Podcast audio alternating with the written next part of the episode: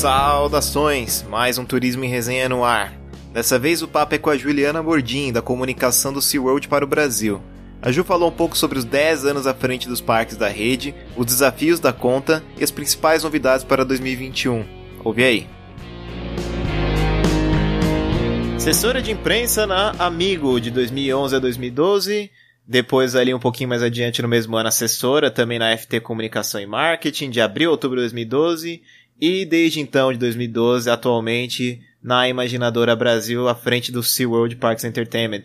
Juliana Bordim, como que você tá? Léo, obrigada pelo convite, obrigada pela oportunidade, estou muito feliz. Tudo bem por aqui, tudo ótimo, aprendendo muito nesse último ano e, e ansiosa para ver o que, que vem por aí em 2021. Ju, agora só a gente fazendo uma, uma, um overview assim do que você tem na carreira. Ou quando você entrou na Imaginadora, havia sido seus primeiros clientes de turismo? ou na FT ou na Amigo você já tinha já lidado com algumas outras contas que também trabalhavam com o mercado de viagem? Então, eu desde que eu me formei, aliás, antes, né, quando na época dos estágios, desde que eu comecei a trabalhar com comunicação, eu sempre atendi clientes de turismo. Então, desde quando eu era estagiária na Amigo, é, que foi uma experiência também muito rica, é, eu pude foi onde eu aprendi, formei toda a minha base, porque lá a gente atendia, é, tinha destinos também, alguns destinos nacionais, mas tinha as entidades, então trabalhei com a BAV, com a BIH, com é, operadoras também, então foi onde eu, eu aprendi e construí a minha base. Depois eu fui para FT, fiquei, foi curtinho lá, mas lá eu aprendi a parte de destinos, então lá é, na época, eu lembro que eu atendia clientes como Colômbia, é, Turismo de Portugal, alguns hotéis na, na República Dominicana. Foi onde eu aprendi mais a partir de destinos, né? E aí, quando eu vim para a Imaginadora, foi bem quando eu me formei, em 2012, e desde que eu entrei na Imaginadora, então, eu trabalho com, com destinos, fazendo a parte de comunicação, relações públicas, é, assessoria de imprensa, mídias sociais, comunicação com o trade, para destinos, né? E no, a gente chama, né, no, no, braço de destinos da imaginadora. Esse ano você já vai completar aí nove anos à frente do, da conta do SeaWorld. É praticamente a autoridade máxima, assim, falando de Brasil, América Latina, do, do parque, de toda a rede deles, incluindo também o do Busch Gardens fora Discovery Cove, que a gente conheceu também ali em Orlando. Mas agora, ao longo desses nove anos, é ruim porque a gente sempre repete muito aquela questão do, ah, o paralelo com o que foi a 2020, pô, foi a pior experiência, não foi? Mas é, é duro da gente fugir um pouco disso. Então, fora 2020, qual foi o ano assim que você teve o maior é, impacto no seu trabalho? na qual você sentiu que, que as coisas deram uma decaída, depois teve uma retomada, depois um trabalho intenso de comunicação. Qual foi esse período que você destaca, fora 2020? No começo, quando eu entrei, é, o produto que a gente trabalha, né, os parques, é muito gostoso de trabalhar e muito tranquilo de, de, de divulgar, assim, a gente sem, nunca tivemos muita dificuldade. É, com o tempo, a gente foi vendo aí esse movimento da, da nossa geração, os milênios e tudo mais, que foi ficando mais preocupado em relação é, aos animais serem mantidos em, em zoológicos. É, o pessoal foi tomando mais consciência sobre coisas que acho que antigamente não, não era não se preocupavam tanto ou não falavam tanto sobre isso. Eu acho que foi lá para 2015, 2016, mais ou menos, a gente começou. Sempre teve, né? A gente sempre teve preparado para para responder esse tipo de demanda, mas foi mais ou menos nessa época que a gente começou a receber muita crítica, que, que saiu o filme, o filme Blackfish, é, e aí o pessoal acabou talvez despertando muito rápido para um, um tema que que antes eles não se preocupavam tanto e eles não tinham tanta informação desse, desse lado do, do trabalho do SeaWorld, porque até então você faz uma boa ação, você não fica divulgando, olha, eu ajudei a organização tal. É, não tinha essa necessidade de você divulgar isso, né? Mas a gente viu esse movimento do público e aí a gente se adaptou. Foi só uma questão de comunicar, porque o trabalho sempre existiu. Foi aí que a gente começou a divulgar com muito mais força esse outro lado do, do trabalho dos parques, assim, cuidar e se preocupar com essa questão de reputação, de imagem, reagir a crises e como lidar e como responder público, né? O, tanto a imprensa quanto o consumidor final que vinha nos questionar nas mídias sociais, no, no Facebook, depois no Instagram.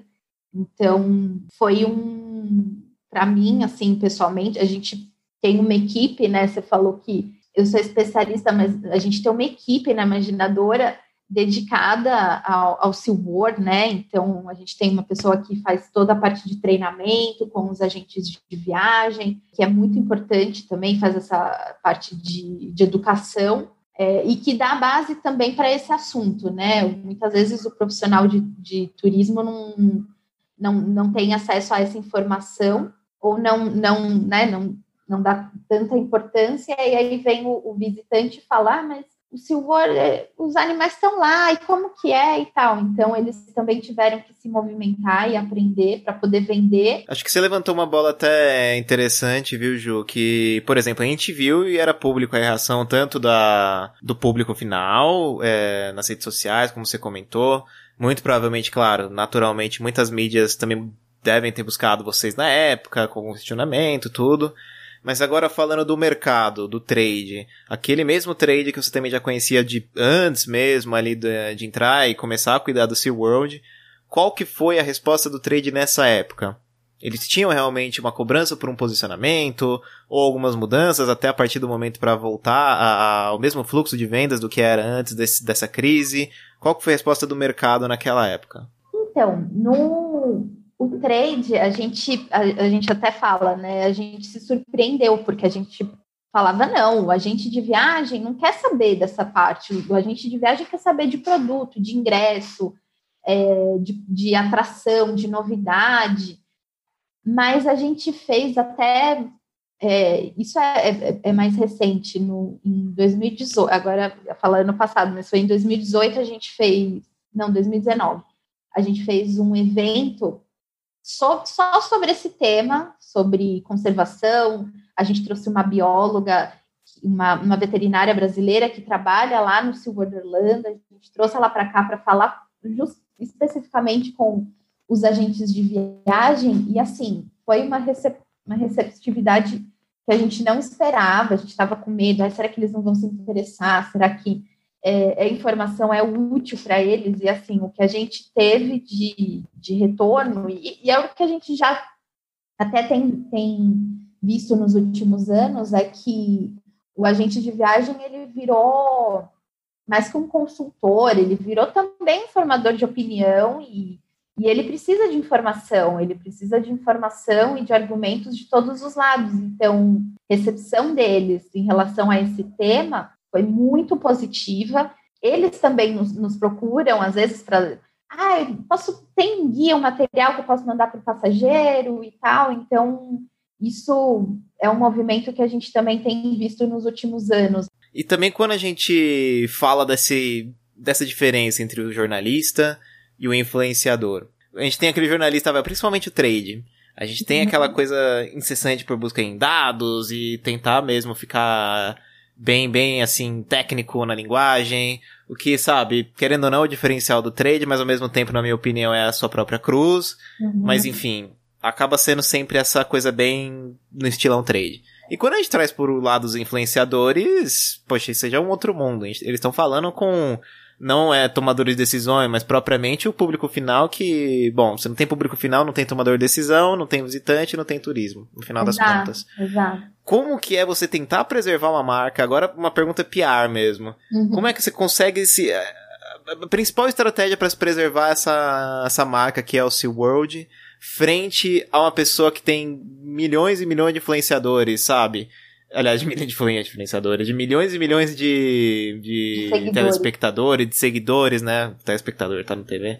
Uhum. É, como que vocês têm que trabalhar? Eu imagino que o influenciador maior é um cuidado totalmente diferenciado, é um planejamento diferente. Assim como eu já, já vi que a gente também não pode ficar misturando muito tanto jornalista com influenciador. Eu já vi muito isso em algumas press trips que eu já fiz. Então, por exemplo, tinha nosso grupo jornalista e outra pessoa acompanhando o grupo influenciadores ou datas diferentes. Como que é feito essa, essa diferenciação e o quanto que vocês têm que tomar cuidado para de vez em quando não pisar muito em casca de ovo com um influenciador que talvez seja muito sincerão ou critica qualquer coisinha ou de menos, como que é? É, então, a gente sempre teve experiência porque a gente também fazia muito as coisas foram se misturando, né, no fim das contas. Mas a gente fazia muito projeto com celebridade, então para fazer produzir aquelas fotos perfeitas para revista de, de, de, de, celebridade, tudo, e, e, também sempre a gente sempre fez esses projetos paralelos, né? E também com imprensa, com grupo de mídia tradicional e tal. E aí, com os anos, foram surgindo os influenciadores. Foi uma transição, assim, eu posso falar, porque começou com os blogueiros, que a gente consegue encaixar num grupo de imprensa, de impresso, é, de, de, de, né, de, revista, jornal e de online, a gente consegue colocar blogueiro porque é, é, muito, é muito parecido. O blogueiro ele vai checar as informações da mesma forma, né, a, a maioria deles vai checar a informação da mesma forma e eles não têm aquele limite que os veículos têm, né? Eles têm a liberdade de render o quanto render, eles vão, vão fazer o, o, o material. Então foi uma transição. A gente foi é, começou com os blogueiros e aí depois a gente foi vendo, né? Foi chegando a demanda dos, dos influenciadores e aí a gente sempre, né? Como, como estratégia, a gente sempre teve esse cuidado de primeiro entender o que, é esse influenciador, que tipo de informação ele precisa, ou se ele não precisa de informação, ele precisa só se divertir, ele precisa né? A imagem dele que, que funciona para os seguidores dele. Então, tanto quando a gente escolher os fazer esse trabalho de análise para escolher o, influenciador que a gente queria trabalhar, que tinha essa que, que, que, combinava, né, o perfil com o tipo de conteúdo, com é, com o que a gente queria falar, a gente tomava esse cuidado. Se é um, um, um influenciador que é muito mais para celebridade, que é mais a imagem dele e tal, a gente tomava esse cuidado de fazer grupo separado, fazer um, um, grupo só com ou com um influenciador, dependendo, às vezes tem famílias, tem casais influenciadores, então a gente separava o grupo, ou fazia um grupo que todos eram influenciadores do mesmo estilo, assim. Desde da programação do itinerário, a gente já tinha mais uma coisa mais tranquila, porque não dá para a gente ficar apressando igual quando é um grupo de, de imprensa, que os jornalistas precisam de querem entrevista, quer falar com o treinador, quer falar com o engenheiro da montanha-russa, quer ir no bastidor, quer, né, quer fazer tudo nos mínimos detalhes. O influenciador é, é, é outro foco, e, e, não menos importante ou mais importante. Justamente por isso que a gente fazia tem espaço para todo mundo, né? Informação para todo mundo. Por isso que a gente sempre faz vários projetos por ano, cada um com sua especificidade. Mas Ju, agora entrando agora vai na reta final aí do nosso papo, como que a, tá, como é que tá funcionando agora o parque? Ele já tá no 100%, ele já tá com metade. Eu sei que, óbvio, muito provavelmente a gente já não tem o mesmo fluxo de visitantes, talvez algumas atrações fechadas, outras abertas como que ele está sendo feito agora, nesse primeiro momento aí, essa primeira parte do início de 2021? O parque, ele reabriu em junho, e, e aí ele, a capacidade vai variando, né, de acordo com a situação da Flórida e, e, e com as orientações. Eles não divulgam, porque está sempre variando, né, 60%, vai para 80% da capacidade, volta, agora pode 100%, mas estava por aí, nessa média de 60%, 80% da capacidade, depende da, da, época, da, da situação da, da pandemia no momento. É, mas os parques foram voltando às operações, então as atrações, as montanhas russas estão operando, né, desde o começo que reabriu já estavam operando com todas as medidas, com sinalização no chão, com estações de álcool gel a cada 100 metros, é, com distanciamento social, então vai a sua, o seu grupo vai sentado perto né, na montanha russa, vai separado de outros grupos. É, e com o tempo, aí foram voltando os tours com, com, com animais, então, é, por exemplo, a interação com o golfinho, é, foi voltando o safari do Busch Gardens, também com grupos reduzidos, e aí com organização no, né, no caminhão, para ficar cada grupo é, num cantinho do caminhão.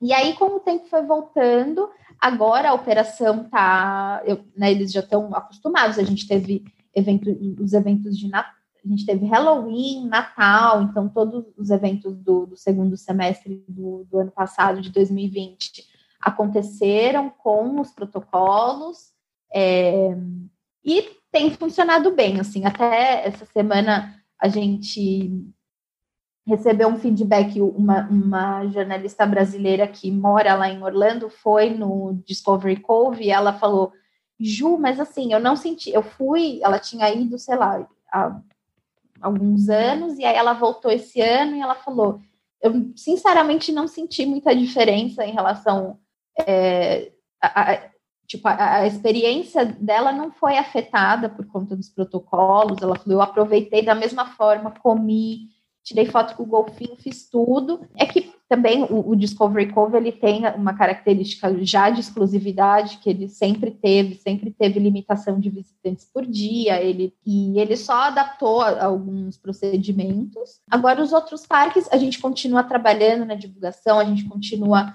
postando nas mídias sociais os eventos que estão acontecendo. É claro que o brasileiro ainda não pode ir, a gente está nessa expectativa de de reabertura sim, das fronteiras. Sim. Então é, é complicado, mas a gente tem muito, muito brasileiro residente na Flórida e nos Estados Unidos que acaba indo. Então a gente está tá, tá atendendo também essa demanda local. E é isso, 2021 tem novidade, tem montanha russa nova, tanto no SeaWorld, no Busch Gardens, tem atração nova no Aquática. A gente segue na expectativa aí da reabertura da, das fronteiras dos Estados Unidos, né, para os brasileiros e na, e na vacina, né, a, a nossa expectativa é que é, o que a gente sentiu nesse mercado todo esse tempo é que a, a, a vontade de viajar continua, está mais forte que nunca, a galera quer ir para Orlando. Com certeza. Mesmo com o dólar alto, o pessoal tá, né, quem, quem não, quem pode está guardando dinheiro e, e, assim que reabrir as fronteiras, a gente acha que vai ter um movimento bom de, de reservas, é, de viagens internacionais, o pessoal está pegando mais confiança nos protocolos, e a gente está fazendo a nossa parte de, de, de, comunicar esses protocolos, e a gente manda newsletter para os agentes de viagem todos, todos os meses, que está rolando no parque, como que estão os protocolos, como que está o funcionamento. Então, conforme o pessoal vai pegando confiança, a gente, infelizmente, vai ter que conviver com esse vírus ainda.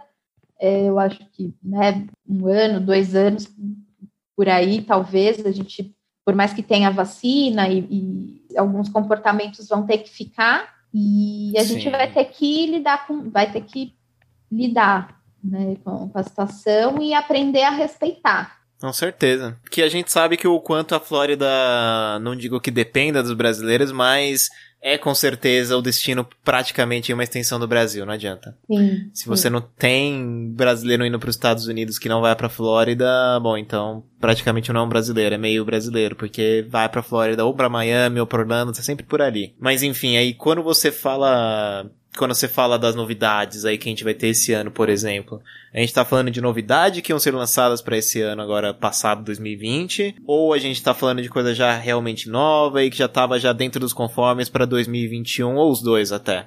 Como que a gente tá em relação a novidades? O que que eu vou encontrar lá a partir agora, sei lá, de julho, a gente torce para que abra, vai? Por enquanto, a gente tem, a gente, né, tem informação, não, a gente tem muita informação, porque já está praticamente prontas, né, a, as atrações que eram para 2020, para inaugurar bem na, na, temporada, quando começou, mas a, a pandemia, estavam em, em, em fases de testes, de ajustes e tudo, mas que por conta da pandemia não, não foi prioridade e a, as atrações não abriram. Então, sim, para esse ano de 2021, a gente tem as atrações que estavam previstas para 2020. Ainda não temos ainda informação sobre novas atrações do zero. Quem sabe? A gente espera, porque todo ano é planejada um, uma inauguração, né? Uma novidade em cada parque. Mas como o ano passado bagunçou tudo, a gente tem agora para 2021, então a inauguração da Icebreaker no SeaWorld Orlando, que é uma montanha russa com tema do Ártico, é, de neve, de gelo. É, ela tem, vai ter algumas Bacana. características aí que ela vai é, ter movimentos para frente e de ré também. vai quebrar recordes aí de, de altura, de velocidade e tudo mais. E tem o, o elemento de, de conservação também, que é uma parceria com o Alaska Sea Life Center, uma organização de, de, pesquisa e de conservação de vida marinha do Alasca, e vão ter elementos educacionais também na, na nessa nova na área, né? Geralmente ali na fila, quando você está entrando, que você está passando pelas etapas da, da fila para embarcar, e aí tem os elementos, tem um bar novo, um restaurante novo que abriu ali na área da, da Icebreaker, também temático. No Busch Gardens, que fica em Tampa, a gente vai ter a Iron Guazi, que está muita expectativa, porque era uma montanha-russa de madeira que já tinha no Busch Garden, e ela foi completamente renovada, repaginada, e estava prevista para inaugurar no ano passado, e não inaugurou, mas que já saiu até vídeo POV, né, da, ou seja, está nos finalmente, a gente ainda também não tem data, mas já está quase para inaugurar, porque ela já já está rodando, que a gente está vendo, mas ela vai ser a montanha russa híbrida mais alta da América do Norte e a mais rápida e íngreme do mundo. Né, montanha russa Bacana. híbrida, porque ela tem parte de madeira e, e, o trilho é de aço. E no aquática, a gente também tem um, um tobogã é, previsto para inaugurar esse ano, que também era de 2020, que é a Riptide Race, que é um toboágua de duelo. Na verdade, ele é duplo. Então, são dois, duas pistas lado a lado, e vai ser como se fosse uma corrida, né? Então, você vai ver a pessoa que está do seu lado, você vai, vai, as pessoas vão em boias e, e bem família, vai, vão duas pessoas em cada boia, então é para a família curtir junta. Os parques eles têm também esse cuidado de sempre é, um ano vai uma atração super radical, um ano um pouco mais tranquila para a família. Então tem esse balanço para ter atração para todos aí da família. Bacana, então. E agora, pelo jeito, abrindo as fronteiras, o primeiro destino vai ser SeaWorld, né? Não adianta com você. eu acho que sim, eu espero que sim. Estou com viagem também remarcada de projeto que era para ter feito ano passado, que a gente está aguardando remarcação. Então, se Deus quiser, é, é uma questão de, de, de confiança mesmo, né? Acho que o pessoal não está marcando viagem porque comprando, porque depois tem toda a questão de, de remarcação mais, mas assim que abrir as fronteiras as coisas vão melhorar. Pessoal, se vocês gostaram do conteúdo, não deixem de seguir o cast pelo Spotify ou pela plataforma que preferirem. E também não deixem de seguir o Turismo em Resenha nas redes sociais. Por elas, eu dou dica de quem será o próximo entrevistado, mostro um pouco dos bastidores e leio as mensagens enviadas por vocês. É só seguir no Facebook e Instagram, Turismo em Resenha tudo junto, e no Twitter, Tour em Resenha. Combinado? Até a próxima.